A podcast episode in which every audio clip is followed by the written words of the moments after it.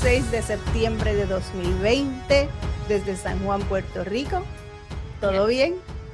Vamos a la razón de, por qué el podcast. Dale. ¿Por qué es que hicimos este podcast? ¿Todo bien? ¿Por qué? Bueno, porque yo me pasaba escuchando los programas de radio, eh, internet, y de repente yo salía gritando como que ¿qué es esto? Habían perspectivas que no, no me sentía identificada y salía gritando y peleando. Esto no es así. Y entonces eh, le dije, Nali, vamos a hacer algo que, que podamos expresarnos. Y llegó la pandemia, nos encerramos y nos encerraron, las dos cosas. y entonces salió esto. Hemos aprendido en el camino y aquí estamos con el podcast. Y les habla Alice Flecha y Ednali Figueroa. Y nosotras hablamos desde las perspectivas de yo hablo como actriz, como productora de teatro, como regidora de escena, como humanista, como mujer puertorriqueña. Y yo pues mis estudios formales como socióloga y mis trabajos pues de profesora de sociología y con organizaciones sin fines de lucro con sobrevivientes de violencia doméstica, sobrevivientes de trata humana y dando servicios a personas que por alguna razón la sociedad no le está dando los servicios. Exacto. Hoy tenemos un colaborador que es que esto es como un déjà vu. a ver qué pasa. Tenemos un colaborador que él va a correr para eh, la posición de gobernador de Puerto Rico por el Partido Independentista Puertorriqueño y se llama Juan Dalmau. Gracias, Juan, bienvenido. Saludos, ¿cómo estás, Nalí? ¿Cómo, ¿Cómo, tú estás, Flecha? aquí estamos, aquí estamos. Y gracias por aceptar la invitación y por estar disponible para, para nosotras y para nuestro podcast. Eh, Con gusto. Mira, debo hacer una aclaración del inicio del saque. Y es que eh, realizo en ocasiones estos eh, remotos en el cuarto de mi hijo. Así que lo que ven atrás es el cuarto de un chico de 16 años. Eh, y hago la aclaración porque en otros momentos han visto eh, tablas de mesa que aparentemente yo me comunico con el más allá, o ven superhéroes, o ven cosas. Es el, es el cuarto de, de, un chico de 16 años. Así hago la aclaración porque no, no, lo van a creer. Hasta en eso han querido hacer un, un tema. No te preocupes porque nosotras eso no nos importa. Lo que nos importa es la sustancia el contenido, no el pantalleo, ni el faranduleo, ni las apariencias. Súper, pues, Pero también, también si te comunicas con el más allá, a ver si se arregla esto aquí. si hay algo que tú puedes hacer. Mi respuesta fue, si problemas tengo bregando con el más acá, y brego con el más allá, entonces ya uno se, se uno se viela. Sí. Mira, te pregunto a la solta, ¿por qué debemos votar por ti? Pues mira, yo pienso que después de lo que ha sido el resultado del bipartidismo en Puerto Rico, que es básicamente una profundización de los sistemas de pobreza, de marginación, de quiebra y de corrupción gubernamental, el colapso del sistema de gobierno, yo creo que en estos momentos el país debe dirigirse más allá de lograr derrotar ese bipartidismo, adoptar un proyecto político definido que logre construir un nuevo país y un país que responda desde la perspectiva de la defensa de los derechos humanos, la ejecución gubernamental. Verán seguramente en los intercambios que tengamos que este va a ser un tema fundamental, porque es parte de la base donde mi programa de gobierno se fundamenta. Pero más allá de eso, yo lo que he dicho es que esta es una campaña de historial y carácter. Más allá de lo que se ofrece, yo me estoy ofreciendo como una persona que tiene un historial en las luchas sociales, en las luchas comunitarias, en las luchas políticas, en donde yo no vengo a decir dónde voy a estar mañana. Yo traigo un historial de dónde yo he estado cuando Puerto Rico más ha necesitado. Y yo creo que eso es determinante porque en procesos de campaña, el ruido excesivo del jingles, lemas, propuestas, ideas, plan del plan del plan, todo ese tipo de cosas, eh, la realidad es que hemos visto que nos lleva a ningún lado. Hay que sacar la brosa y hay que sacar, eh, ¿verdad?, lo que es todo ese polvillo que produce un evento electoral y ver lo que tú acabas de decir, fuera del pantalleo, cuál es el carácter y el historial de quienes ofrecen a nosotros. Y en ese proceso yo traigo eso a la mesa, que creo que, que no es comparable con quienes compiten conmigo eh, aspirando a la gobernación. Okay. Y entonces de ahí, eh, ¿Qué tú piensas sobre la situación de migración e inmigración aquí en Puerto Rico y que vivimos como puertorriqueños que a veces tenemos que salir de la isla, pero también personas que están aquí, que vienen a nuestro país a tratar de tener una mejor vida. Y por lo menos en esta experiencia de la pandemia, yo no he visto que se ha nombrado en las ayudas que el gobierno trata de dar o que lo han mencionado como una comunidad que van a tratar de apoyar en toda esta situación que han cerrado, ¿verdad? Que han cerrado el país. ¿Qué tú piensas sobre esa población? En tu carácter humano. En tu carácter primero que todo. Claro. Mira, pues en mi carácter humano, cuando uno examina la respuesta institucional del gobierno con respecto a las poblaciones migrantes en el país, uno nota que ha habido, más allá de dejadez y exclusión, yo creo que incluso una actitud que promueve la violencia y promueve el abuso con esas poblaciones. Y particularmente pienso en los migrantes eh, dominicanos que en Puerto Rico, los que entran legalmente, aún en esa condición, son excluidos, marginados y en gran medida son abusados laboralmente, no reciben las ayudas de gobierno y no son considerados como parte de la sociedad. En el caso de los migrantes ilegales, esos están invisibilizados por completo y son objetos dentro de las poblaciones migrantes los que están más sujetos a la explotación laboral, explotación sexual, explotación humana, víctimas de violencia continua tanto en el hogar como en la comunidad, como a nivel institucional. Y cuando digo a nivel institucional, con nombre y apellido, en muchos casos lo que se supone que son los cuerpos de seguridad pública en el país, son los primeros que promueven ese abuso contra esas poblaciones migrantes.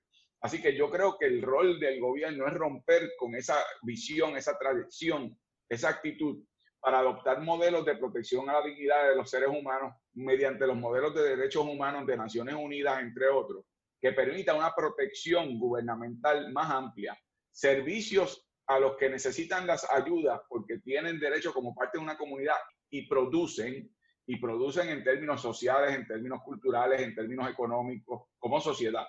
Y hay un problema estructural en el gobierno porque parte de esa premisa de exclusión. Por lo tanto, lo que yo he planteado para esas comunidades de inmigrantes ya no solamente es otorgarles derechos donde tengan un santuario para poder resguardarse y recibir servicios de emergencia en el caso de violencia, en el caso de explotación, en el caso de violaciones de derechos humanos, pero también en la asistencia económica, en los aspectos de que tenemos aquí familias que no están recibiendo lo que son los llamados beneficios, que eso lo pongo entre comillas porque realmente son accesos a derechos, según yo lo veo.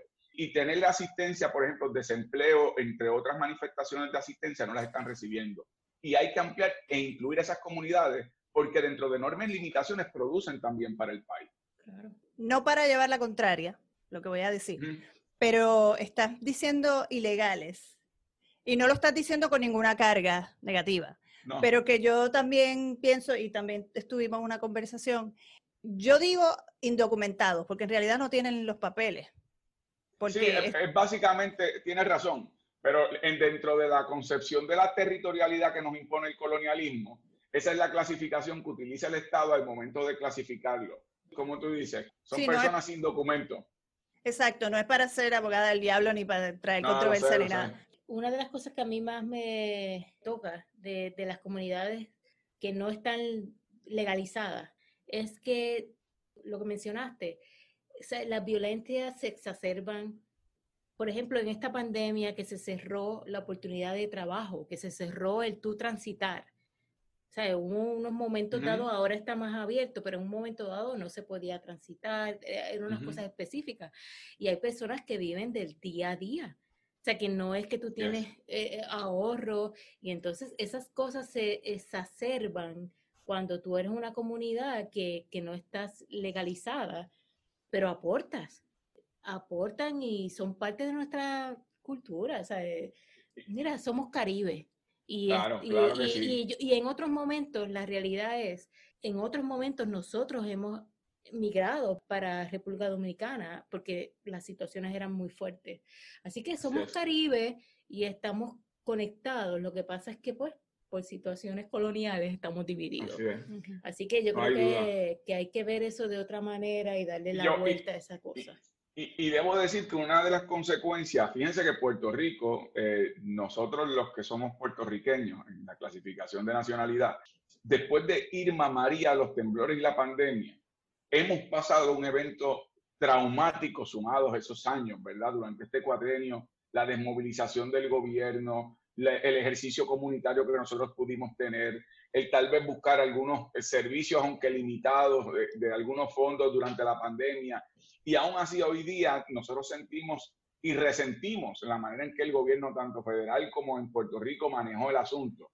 Ahora colóquese usted en la posición del migrante, que tuvo que vivir eso que vivimos nosotros multiplicado exponencialmente en su sufrimiento, en su incertidumbre, en su temor, en el miedo. Aquí nosotros vivimos tiempos de miedo, de, realmente sentir hambre, eh, en nuestras familias no podernos ver, no poder conectar y que esas personas vivieron ese proceso, pero aterrorizados y con unos niveles mucho mayores de inhumanidad. Y eso que señalas es cierto, es un deber eh, del gobierno manejar esto con una empatía, con una dimensión distinta a lo que se ha manejado hasta el día de hoy. Exacto cuando uno sale de aquí, yo he dado servicio a, comunidades que no son legales en, Estados Unidos. Y yo como inmigrante en Estados Unidos, que me siento inmigrante, aunque tengo la ciudadanía, porque así me siento. Pues, me puedo sentir indefensa en momentos con gente blanca. esto es un asunto ahí complicado.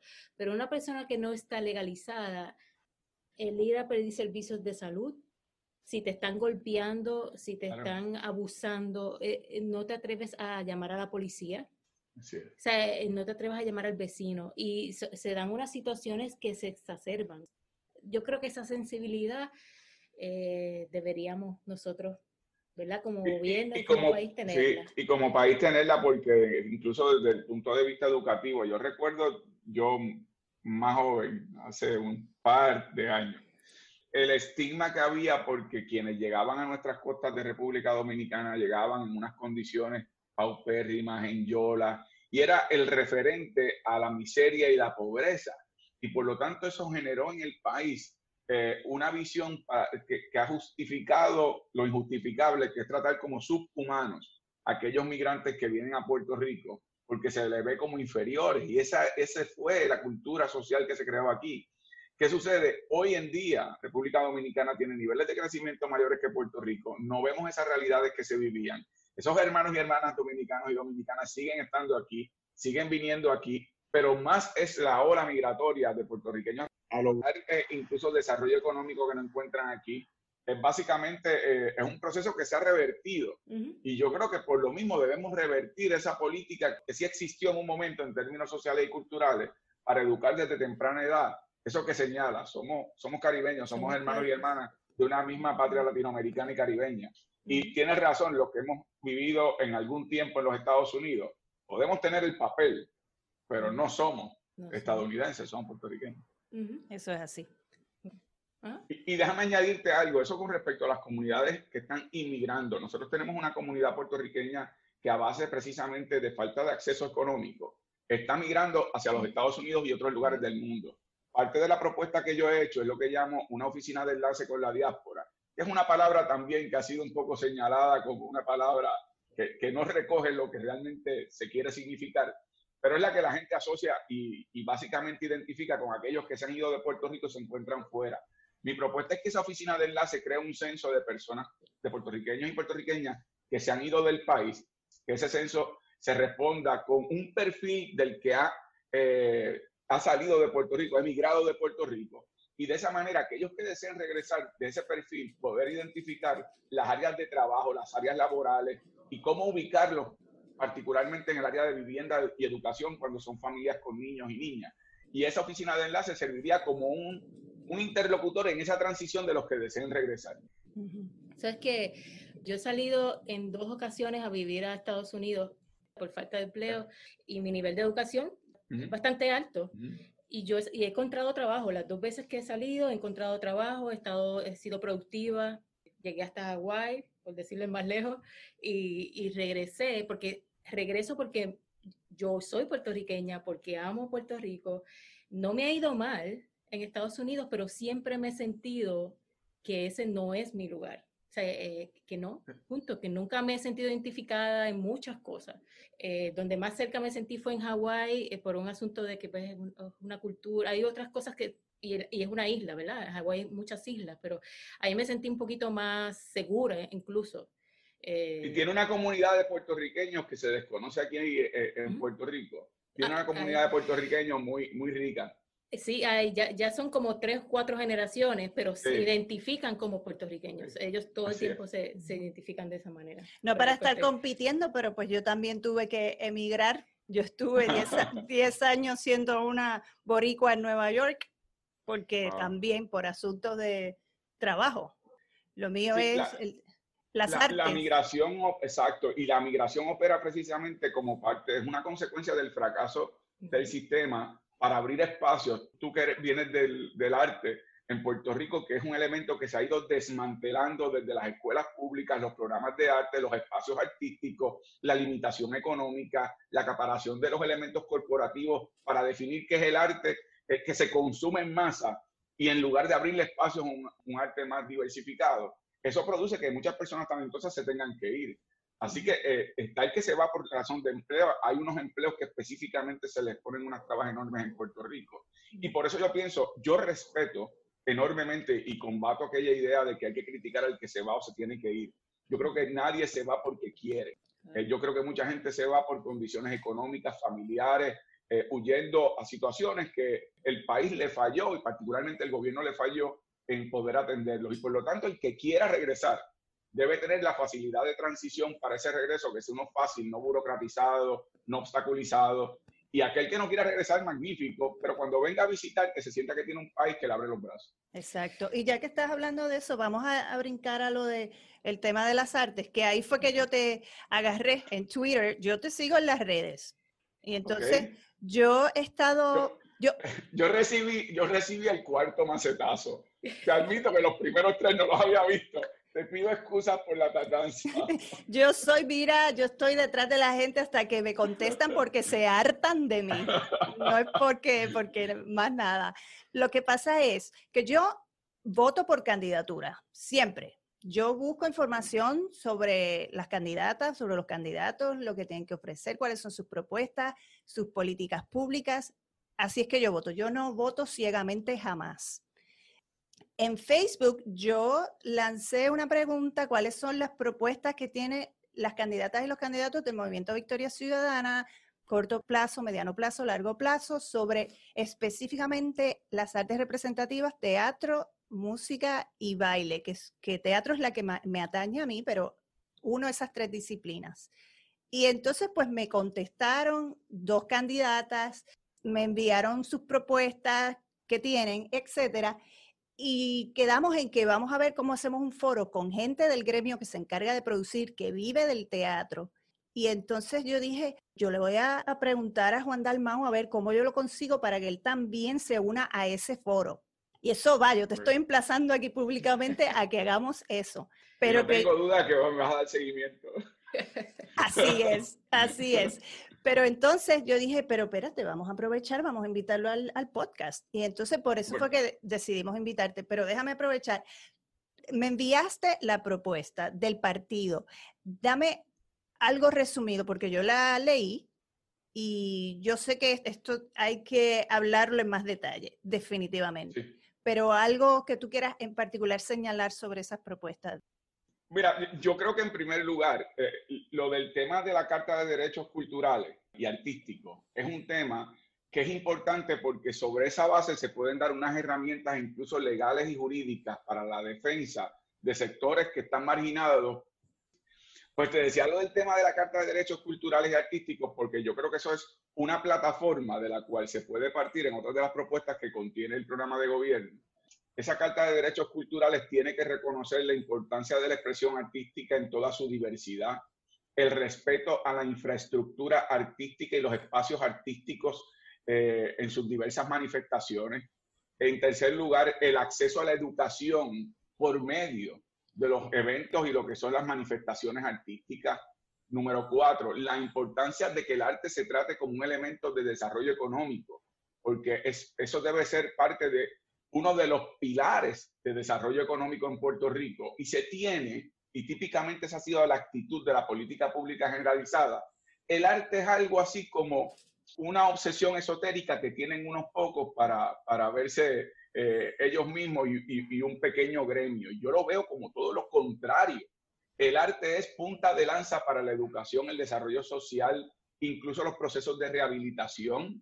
Eh, conozco personas que por medio del arte han, abandonado eh, situaciones de adicción, han abandonado, ¿verdad? Lo que ha sido una vida de comportamiento antisocial, procesos de rehabilitación en las instituciones carcelarias. Es decir, la diversidad del arte coloca, por ejemplo, a, niños y jóvenes que no tienen aprovechamiento académico en las escuelas, eh, los coloca como un instrumento para permanecer en la escuela, no ser de sectores escolares.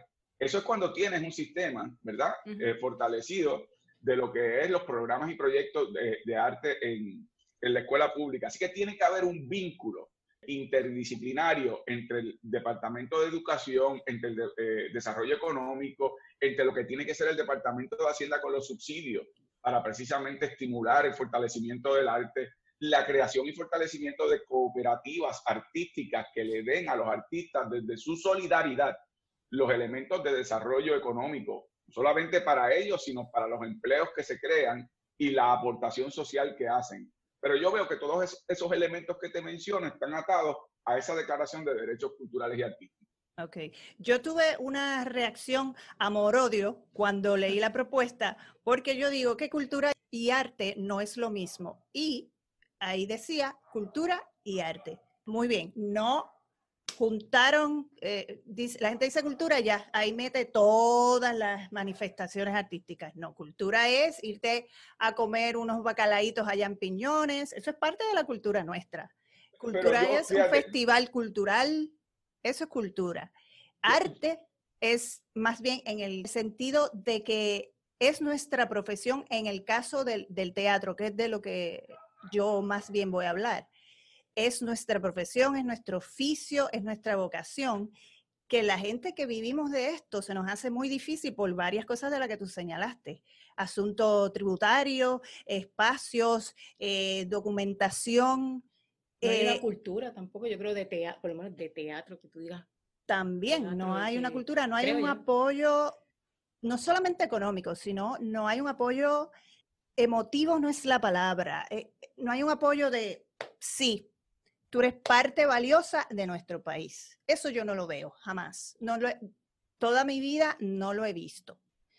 Y eso es lo que yo estoy buscando en, plataformas, en propuestas de candidatas y de candidatos, que me pareció bastante bien, bastante claro la propuesta del, del, del PIB, pero hubo algo que yo hice como, ah, esto no me gusta, que se lo estaba comentando a Alice que era el, ah, ¿dónde lo puse? Mira tú, ajá, crearemos legislación proteccionista, pero era para el cine. Y yo, ¿y para el teatro? ¿Dónde está la protección? La, la, propuesta del partido para ir por partes, primero, como notarás, cuando habla de cultura y de, y de arte, yo sí veo los ejemplos que tú das anteriormente, a mí me parecen más manifestaciones folclóricas. Eso es una cosa. yo veo el arte, pero, que está dentro y por lo tanto yo veo en la misma dimensión cultura y arte. No fíjate el arte dentro de la cultura. No dijo, no, no, no lo veo como cultura, manifestaciones folclóricas, los coquís encima de un chino de río pegados con una pava y una bandera de Puerto Rico y eso, eso es cultura. No, pero son manifestaciones folclóricas. Pero yo veo la cultura mucho más y sí veo el arte como un componente en igualdad de condiciones, pero fundamental para fortalecer, sí, eh, nuestro, nuestra identidad cultural, nuestro acervo, pero tiene que ser, y esto es algo que yo, yo en el documento se menciona varias veces, tiene que ser dentro de un criterio de respeto a la diversidad, no una cultura oficializada. Si te fijas en el documento, yo enfatizo en que no puede ser la imposición de una cultura oficialista. Eh, eso es uno de los problemas que se tuvo cuando se creó el Instituto de Cultura de Puerto Rico. De hecho, en aquel tiempo el PIB se opuso a esa dimensión porque pensaban que era la intención de oficializar una visión de gobierno de qué se define como arte, como cultura, como las manifestaciones que deben tener unas libertades sin censura, sin control oficialista, cuando hablas de las leyes proteccionistas del cine, es que el cine particularmente tiene unas dimensiones, eh, pero si ves entonces en lo que tiene que ver con el arte, artes plásticas, las artes escénicas, que es de donde tú vienes, sí habla de estimular el empresarismo con respecto a esas manifestaciones, lo que es estimular subsidios para esas manifestaciones, lo que tiene que ver las alianzas eh, artísticas con el gobierno, pero eh, en ese nivel de respeto. O sea que entiendo que pudiste haber visto tal vez lo de cine, no incluido lo de las artes escénicas, porque más adelante en el documento se unen con otro tipo de verdad, estímulos económicos en su realidad. Pero, pero eso no significa que no van a tener precisamente las protecciones económicas que necesitan, los subsidios que necesitan, los espacios que necesitan, la ausencia de exclusión que hace falta que exista eh, que es una de mis preocupaciones. Aquí se escogen qué tipo de obra de arte es la que es aceptable para el gobierno, para cuando los estudiantes de las escuelas van a ir a obras de teatro o cuando van a eh, eh, tener contacto con un tipo de arte que es el que define el gobierno. Esa sí es una preocupación que yo tengo. No, por eso te dije reacción amor-odio, porque sí hay cosas que, que, que sí estoy de acuerdo. también lo establecen como una manera de generar ingresos y economía y estimular y empleo. Sí, sí, sí. Pero ahí te vamos a agarrar, yo te voy a agarrar después eh, eh, para que podamos hacerlo del foro. Vamos a, otra, a, otro tema. Bueno, yo voy a, voy a vincular esto en el asunto de cómo, porque yo sé que hay mucho más escrito de lo que ustedes están hablando, por ejemplo, de ese asunto de, lo del, de las artes y la cultura, donde las personas, si tienen interés de ver qué es lo en Arroyo Habichuela escrito, cuál es la propuesta o las propuestas que tú tienes para, ¿verdad? Como candidato, eh, ¿dónde se pueden encontrar? En el día de mañana, lunes, voy a hacer una conferencia de prensa oficializando ya dónde se puede encontrar todo el programa de gobierno del partido, que con verdad, eh, lo digo no por mí, lo digo por la colaboración que hubo de diversos sectores, surge de especialistas, eh, de organizaciones no gubernamentales, de, personas que están vinculadas en la línea y las trincheras de lucha en muchos de estos aspectos. Y es un programa que yo creo que es un gran programa y que sirve además como una plataforma de un proyecto para el país.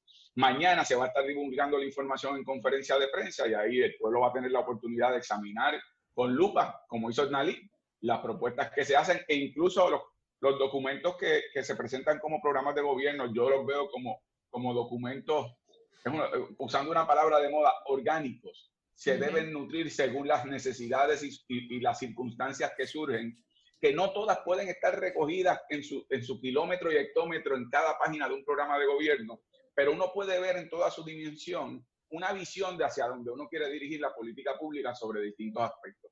Así que eso va a estar mañana disponible y se va a distribuir en todas las redes sociales y, bueno, pues va a estar a la disposición del país. Dale, cuando salga el podcast, entonces incluimos esa información, el enlace para, para, que llegue, la gente lo pueda buscar. Pues entonces, ¿qué, ¿qué, tú piensas sobre la educación de perspectiva de género? Y para mí una, una cosa que siempre tengo en mi mente es cómo nosotros como sociedad, lo voy a sacar del gobierno, tratamos y encajonamos de alguna manera a otredades o, o personas que están fuera de todo este imagina o esta idea heterosexual de cómo se debe comportar la gente según su cuerpo, ¿verdad? Eh, según su sexo asignado, qué sé yo, biológico. ¿Cómo, ¿Cómo nosotros como sociedad lo que hacemos es encajonar a esas personas a unos asuntos, ¿verdad?, de desventaja en los trabajos, en, en, estudios, en muchas cosas. ¿Cómo tú ves eso, eh, un análisis sobre eso y la, y la perspectiva de género también si podemos hablar un poco más sobre el, asunto de, violencia de género. ¿Cómo, ¿Cómo tú ves ese asunto en Puerto Rico? ¿Cómo trabajarlo? ¿Cómo acercarse a él? Primeramente, yo, yo me opuse a la eliminación de la educación de, de perspectiva de género en las escuelas, eh, de equidad de género. La idea de que desde temprana edad pudiéramos dar las herramientas en una sociedad que está contaminada tóxicamente sobre, eh, como señalas, una marginación hacia la otra edad, lo que tiene que ver con eh, la mujer, eh, las personas de las comunidades LGBTQ+. Y eso es algo que tenemos que discutir como sociedad y país. En el programa de gobierno, en distintas instancias, aunque hay un capítulo sobre ese tema, en distintas instancias hicimos de alguna manera integrada lo que queremos en cada bloque sobre protecciones para evitar eh, que se continúe perpetuando la exclusión de, de, esos sectores marginados, pero también que se atienda el tema, por ejemplo, en el programa de gobierno, en el tema de salud, cuando tú hablas de, de los derechos a un plan de salud universal, hay un subcapítulo tratando el tema de qué va a ocurrir con las protecciones que tienen que tener y reconociendo esas protecciones, mujeres trans que necesitan lo que tienen que ver los medicamentos de hormonas, los tratamientos eh, con respecto al respeto al pronombre, todo, todo ese tipo de elementos está incluido como parte también de un proceso de educación para quienes examinen eh, el programa de gobierno. Hay un capítulo sí sobre los derechos humanos a las comunidades LGBTQ+. Está el tema sobre la mujer, violencia a la mujer, derecho al desarrollo económico de la mujer, o sea que está integrado en distintos aspectos. Dicho eso, yo creo que aquí hay una crisis y una emergencia eh, en el país sobre el tema de feminicidio y sobre el tema de violencia contra la mujer, además de estos otros sectores que hemos mencionado.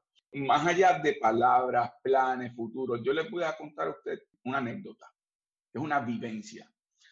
Hace dos años yo estaba en la playa Red Beach en Vieques, lo que se conoce como Playa Caracas. Yo estaba con mi familia, estaba mi hija, mi esposa, mi hijo, estaba mi suegro, todo el mundo.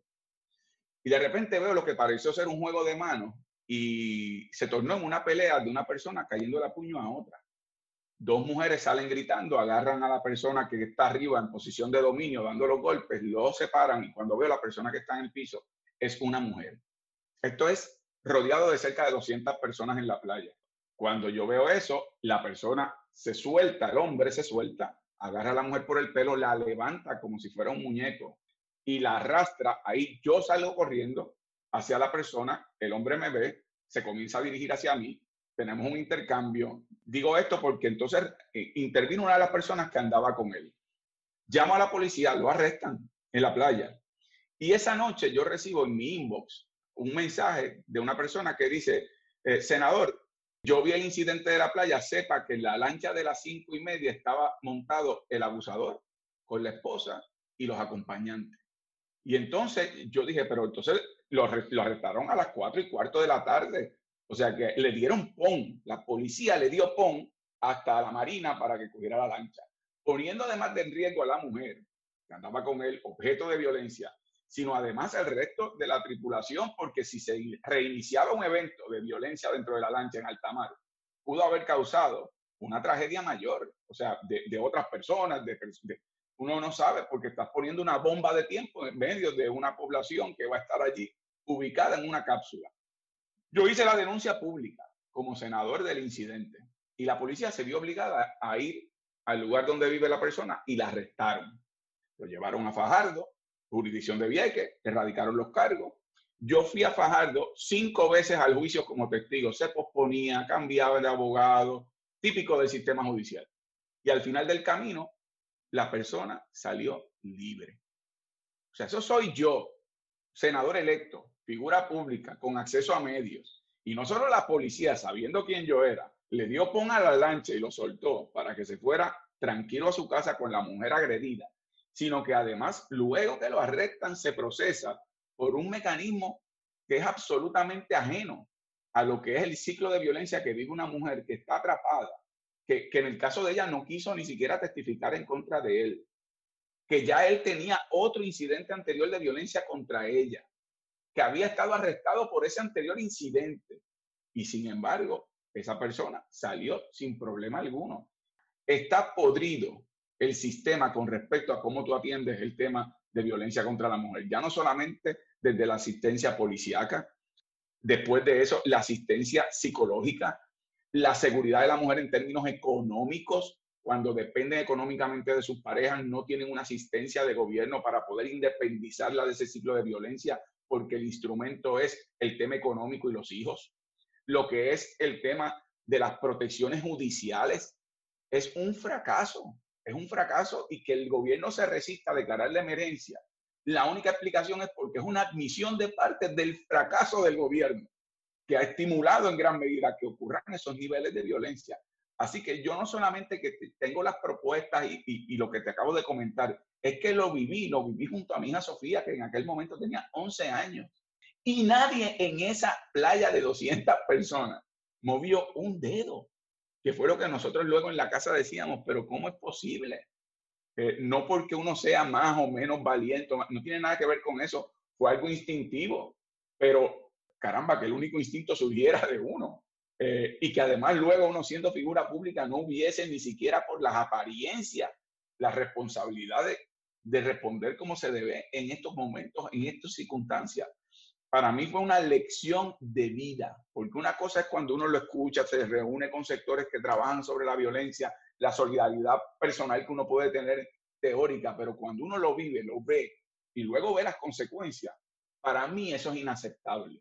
Por eso es que yo decía, mira, yo puedo poner cosas muy chéveres en el programa de gobierno, pero si parte de eso no está acompañado con una vivencia que te produzcan tener la voluntad de que que esto tiene que ser como es o como debe ser, pues entonces es papel. Y, y te hago esa anécdota porque para mí fue un vuelco de vida, no solamente porque es que tú puedes tener solidaridad, me, me, ocurre por ejemplo con los temas de la comunidad sorda, yo podía tener una solidaridad natural, pero luego de estar tres años trabajando con las comunidades sordas, legislando y ayudando a, lograr algunos avances, eh, me doy cuenta de lo ignorante que yo era, por más solidario que yo creía que era, y me ayuda entonces a ser tal vez más efectivo y aprendo todos los días algo nuevo. Pero esa solidaridad tiene que surgir de unas vivencias y, en eso desde las tempranas edades, de una educación.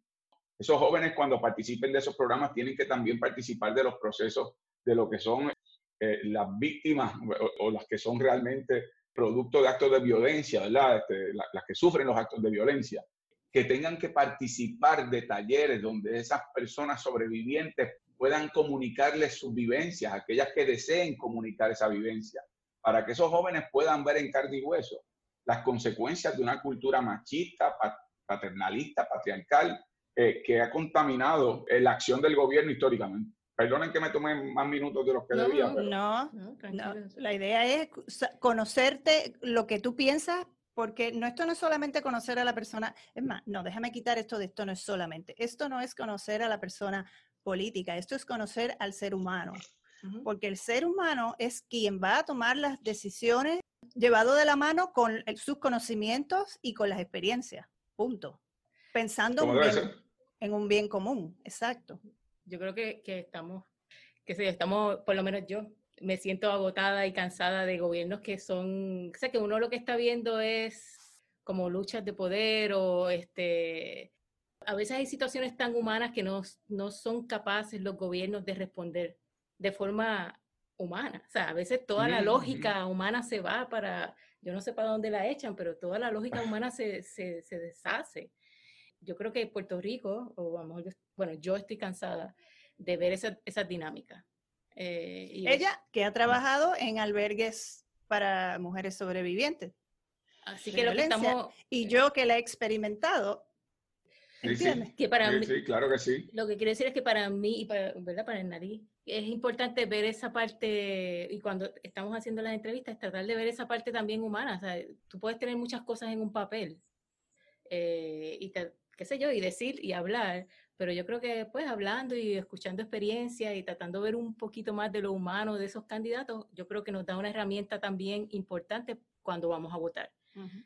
Por lo menos para mí. Es, es, es, yo, Nalí dijo algo al principio del, del, programa que yo creo que ha sido un, uno de los gérmenes del proceso político en Puerto Rico, que es el, el tema de la pantalla. La realidad es que aquí eh, hay candidatos o candidatas o en el presente, pasado y, y, ha ocurrido, o sea, no es una cosa nueva. Lo que pasa es que yo creo que, por lo menos en mi caso, mucho más intolerante hoy de lo intolerante que era antes.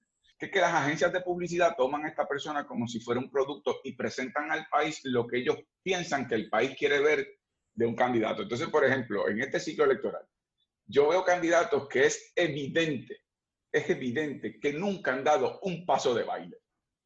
Pero alguien le dijo, tienes que lucir joven, tienes que bailar, pues tú nada más le das los buenos días y empieza a bailar y uno sabe que tiene una varilla en la, en, la, en la espina dorsal.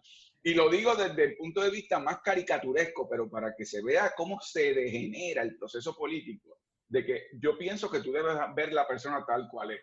No estaremos de acuerdo en todo y eso es parte del proceso de diálogo, discusión, de, crecimiento mutuo.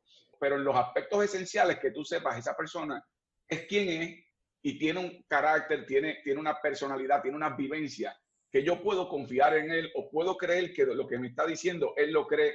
Pero cuando se trata de pantallas, por usar la misma palabra, Pues entonces es un espejismo y al final del camino ha ocurrido lo que ha ocurrido, que es que aquellos que financian las campañas y pagan esas agencias de publicidad, esos inversionistas políticos terminan siendo los que timonean la política pública del país. Mientras se menoscaban económicamente programas sociales necesarios, se están fortaleciendo económicamente programas de mercado, de privatización, de exclusión de esos mismos mercaderes electorales y esos inversionistas políticos.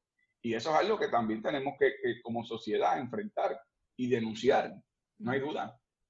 Bueno, pues yo creo que estamos aquí. ¿Qué tú quieres que la gente sepa de ti? Ah, verdad, esa es la pues clásica. Sí, esa, esa, es buena. Yo te voy a decir, que si usted entra a la computadora o lo que fuera, usted encuentra un resumen. Y eso es lo que es. Yo soy eh, el segundo hijo de un matrimonio de trabajadores de Cagua. Mami era empleada pública en el Hospital Regional de Cagua, farmacéutica. Hoy día todavía a sus 73 años trabaja como farmacéutica en una farmacia de la comunidad. No tiene dinero para retirarse plenamente y tener la calidad de vida y ayudar al resto de nosotros, sus hijos. Se, se, entretiene y se divierte, pero los años pesan. Papi falleció, pero papi era un comerciante en Cagua, un pequeño comercio, era una molería en la Gautier Benítez en Cagua. Yo decía a papi, relajándolo, que papi tenía un récord perfecto quebrando negocios porque él fiaba pero no sabía cobrar.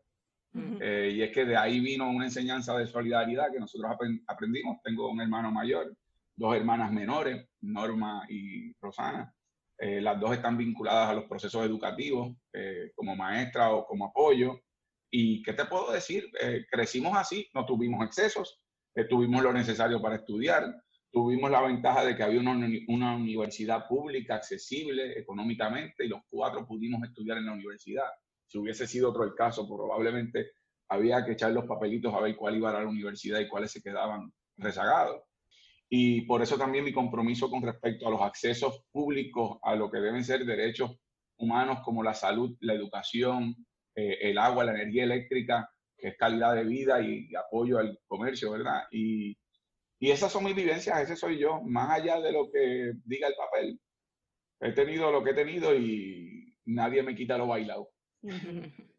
Y el asunto de los estereotipos, porque yo estuve escuchando un podcast de unas amistades y hablaron contigo sobre, para irnos en una, en una nota más liviana, porque es que este 2020 ha estado bien, bien duro. Como dice Magali García Ramis, Hostos Brother, esto está difícil.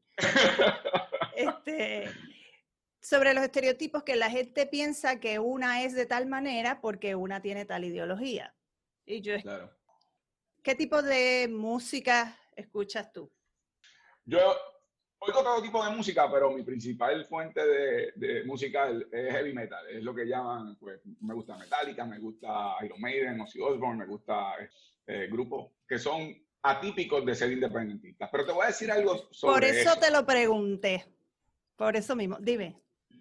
Mira, yo, yo creo que es esa construcción del estereotipo de quién es eh, independentista o no, ha sido, por ejemplo, tú tienes que ser hombre blanco eh, de, recursos económicos, eh, ¿verdad? Caudalado, haber estudiado en las universidades en donde fuera, fuera de Puerto Rico, y tú sabes, ese estereotipo y tienes que hablar rebuscado y tienes que esto, lo otro.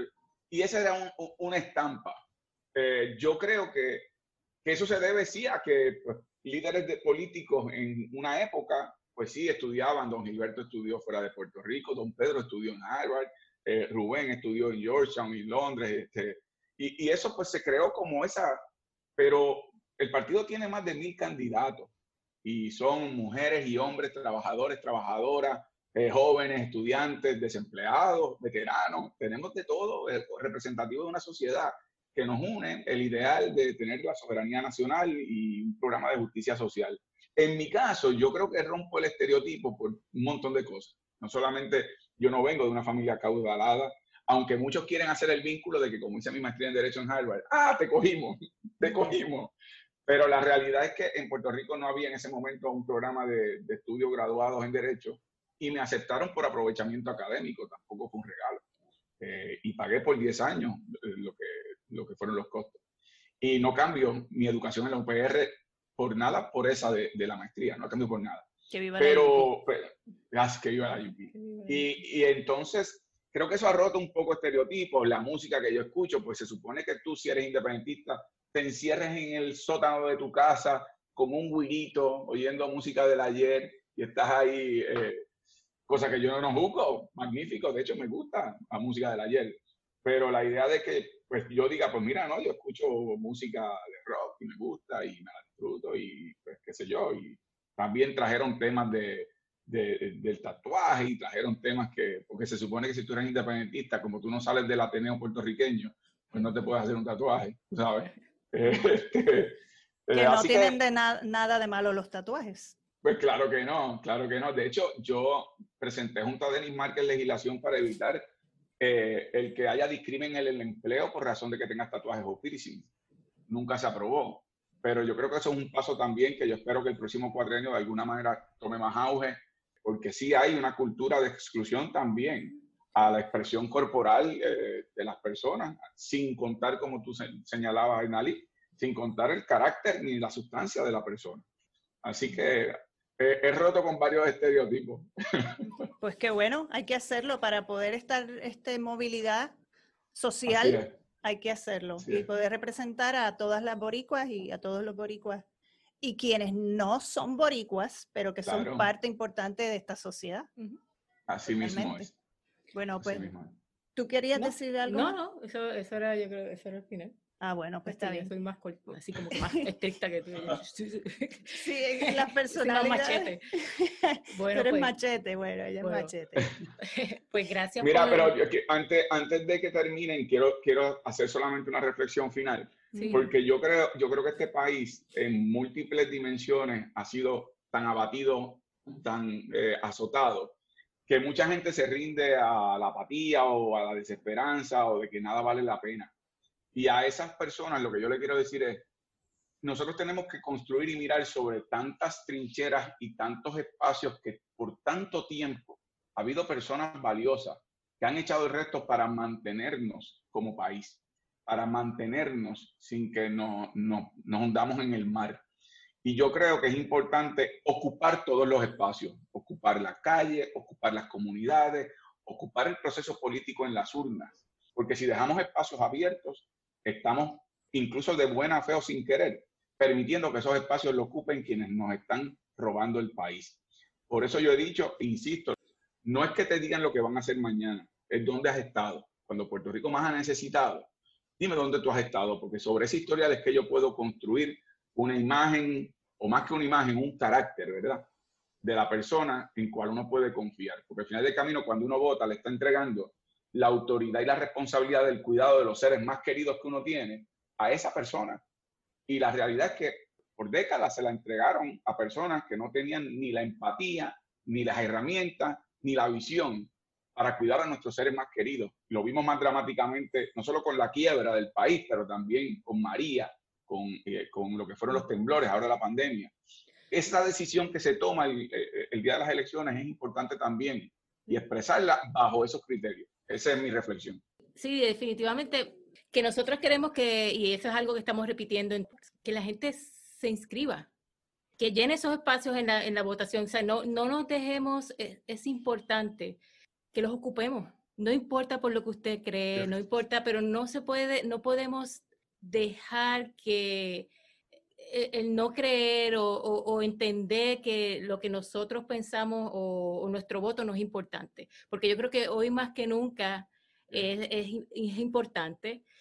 Yo creo que nosotros somos un pueblo y lo hemos demostrado que tenemos fuerza, que tenemos carácter, que nos, podemos que nos hemos levantado el gobierno en estos últimos cuatro años, parte yo he estado afuera, pero parte de estos cuatro años yo he estado aquí en Puerto Rico. O sea, yo estuve con la tormenta María, o sea, nosotros nos levantamos prácticamente solos. Eh, las comunidades, la gente, y así ha pasado en la pandemia. O sea, yo creo que somos un, pueblo muy fuerte. Yo creo que cada día estamos más claros. Yo creo que la gente está cada día mucho más claro de qué tenemos que hacer para seguir adelante y no dejarnos seguir explotando, porque al final yo creo que es una explotación que nosotros hemos sufrido por 40 años de, colonialismo, pero una, eh, últimamente ha sido una explotación severa. O por lo menos yo, yo en, mi generación, yo tengo 40 y algo, yo lo he sentido. O sea, yo he sentido que no tengo un lugar aquí. Y eso es triste. O sea, la primera vez que yo me fui es porque, no porque no amaba esto, era que sentía que yo no había un lugar en el que yo pudiera vivir con dignidad. O sea, vivir en el sentido trabajar y por ese trabajo vivir sin lujo, no tiene, no tiene que ser con lujo, es simplemente ah, vivir. vivir, Y entonces no podemos seguir en, en, una situación que nos dejemos robar las cosas en nuestra cara. O sea, y, el voto es una manera de nosotros expresarnos y llenar esos espacios y hacer algo por lo que, ¿sabes? lo que tú crees. Tú ve allí y vota, te inscríbete antes del 14 hay de... Que, hay que recordar, antes del 14. Hay que recordar esa sensación que se tiene después de una catástrofe, que todo el mundo se está mirando a las caras con miedo, pero a la vez dice, vamos a echar para adelante. No la cosa poética, sino de prácticamente vamos a meter mano, vamos a hacer esto porque se nos va la vida. Esa es la memoria emotiva que tenemos que tener, no cada cuatro años, cada día de nuestras vidas en este país. Hay que hacerlo. Y la oportunidad se está dando ahora que tenemos hasta el 14 de septiembre de 2020 para inscribirnos, para votar. Si no sale de allí con tarjeta electoral, pida que le incluyan en el registro de votantes y, va, y vota con una identificación, licencia de conducir vigente, pasaporte, eh, Real ID, lo que sea que demuestre que usted es usted. Y ya. Así es. Y, aprovecho, los que son votos eh, adelantados pueden solicitar, pero tienen también hasta el 14 de septiembre, llenan el formulario. Y los que son votos ausentes, que son aquellas personas, los que cualifican son que hayan votado en algunas de las elecciones del 2016 o 2012, pueden solicitar el voto ausente. Los, los formularios están accesibles por internet en la Comisión Estatal de Elecciones o a través de la página de Comisionado Electoral PIB, que también pueden accederlo, pueden solicitar y luego deciden si votan, es lo que ustedes han dicho. Yo creo que deben votar, pero al menos asegúrense, porque malo es que te decidas votar después del 15 de septiembre y, ya no vas a poder hacerlo porque no vas a estar inscrito. Yo creo que es importante tener ese instrumento a la mano, que es un instrumento valioso. Exacto. Pues, bueno, muy bien. Pues, gracias por tu tiempo y un abrazo. Gracias a ustedes, de verdad. Muchas gracias.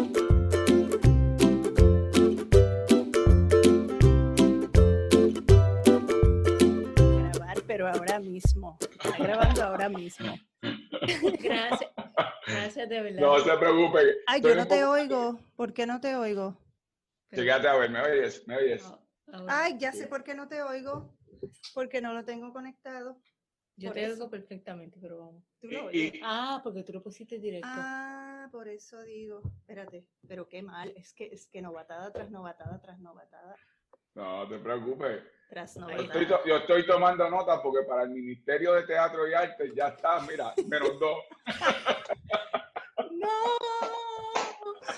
Ay, Dios mío, no sabes cómo sufrí con esto, que yo cuando en medio de, lo que estábamos conversando, yo me di cuenta que no lo había puesto a grabar y yo, ¡Ah! no, y dije, déjame, está bien, porque yo lo grabo con la camcorder, no hay problema. Y cuando caigo en cuenta, pero es que nos oímos nosotras, pero él no, porque tenemos esto. O sea, no podía hacer ah, nada. Claro, bendito. no, pero mira, no te preocupes, pero estoy, el peinado es distinto porque he tenido tres zooms adicionales. Y, eso, mira. Me lo imaginé, pero no, pero tranquilo, pues está bien.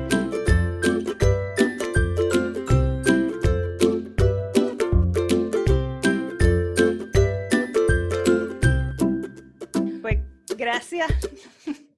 Gracias por porque tu tiempo. Ustedes son number one.